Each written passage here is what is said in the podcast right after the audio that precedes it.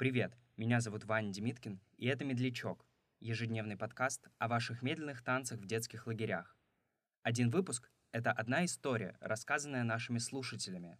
А если и вы хотите поделиться своим опытом, в описании эпизода есть вся необходимая информация. Слушайте «Медлячок» вчера, сегодня и завтра.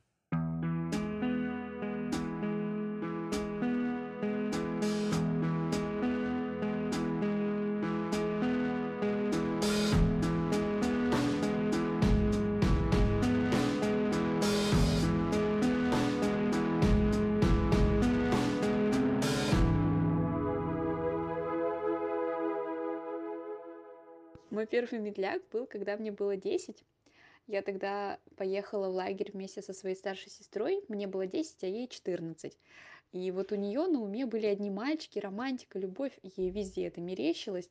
А мне было 10, и меня это вообще не интересовало. Я на дискотеке даже почти не ходила. Я тогда в отряде понравилась одному мальчику, его звали Никита, я даже сейчас это помню. И вот Маша это ну, увидела, почувствовала, и она такая, блин, они должны быть вместе. Это судьба однозначно. И я должна быть их свахой. Ну и она решила всеми силами нас сводить. А мне вообще эта идея очень не нравилась.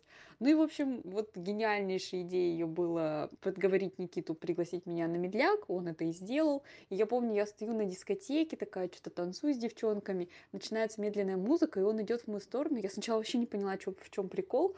А потом он приглашает меня на медляк, и такая, нет, нет, только не это. Ну и мы, как по всем законам жанра, стояли в метре друг от друга, на расстоянии вытянутых максимально рук. И то есть наши лица находились тоже на расстоянии где-то 15 сантиметров. Иногда было куда-то смотреть, это было очень неловко. Я такая, блин, я тогда так проклинала Машу просто. Зачем ты это делаешь? Мне не нравится Никита. Почему я должна это терпеть? Господи, Никита, почему у тебя нет своих мозгов? Зачем ты меня пригласил? Зачем мне это все надо? Зачем вообще я пришла на эту дискотеку?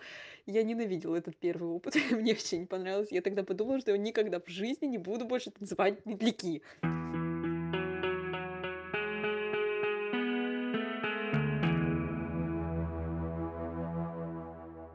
Я ездила в санаторий, который назывался «Гармония». И у нас там был день экономики, когда нам выдали какое-то энное количество гармоников, это типа валюта, и мы устраивали свой бизнес, каждый ходил друг к другу, обменивался этими гармониками, и чуваки, которые заработали больше всего денег в этот день, получали какие-то призы.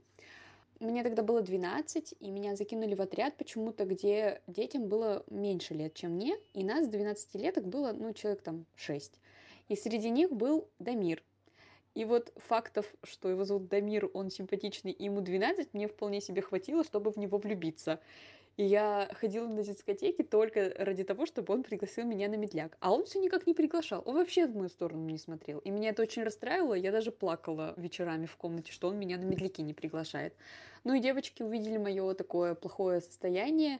Ну и, конечно же, они отдали ему все свои гармоники и сказали, вот ты нравишься Ане, пригласи ее, пожалуйста, на медляк. Но мне они об этом не сказали. И вот наступает дискотека, включается медленная музыка, он идет в мою сторону. Я такая, вау, ничего себе, он что, наконец-то разглядел меня, бриллиант в этой куче грязных камней. Он приглашает меня на медляк, я думаю, ну все, блин, капец, просто все звезды сошлись, мы теперь навеки вместе, и вот мы танцуем, я такая, блин, вот бы этот момент никогда не заканчивался, ла-ла-ла, что-то мы даже болтать начали в танце, я помню. А потом он мне говорит, что ну, вообще я пригласил тебя, потому что мне девочки гармоники запор... заплатили. И у меня просто весь мир рухнул. Я такая, капец! Они рассказали, что он мне нравится. И он сделал это не из своих чувств, а потому что ему заплатили. И я тогда была обижена на то, что он такой дебил и купился. На то, что они такие дурочки и рассказали ему. Мне от всего было обидно.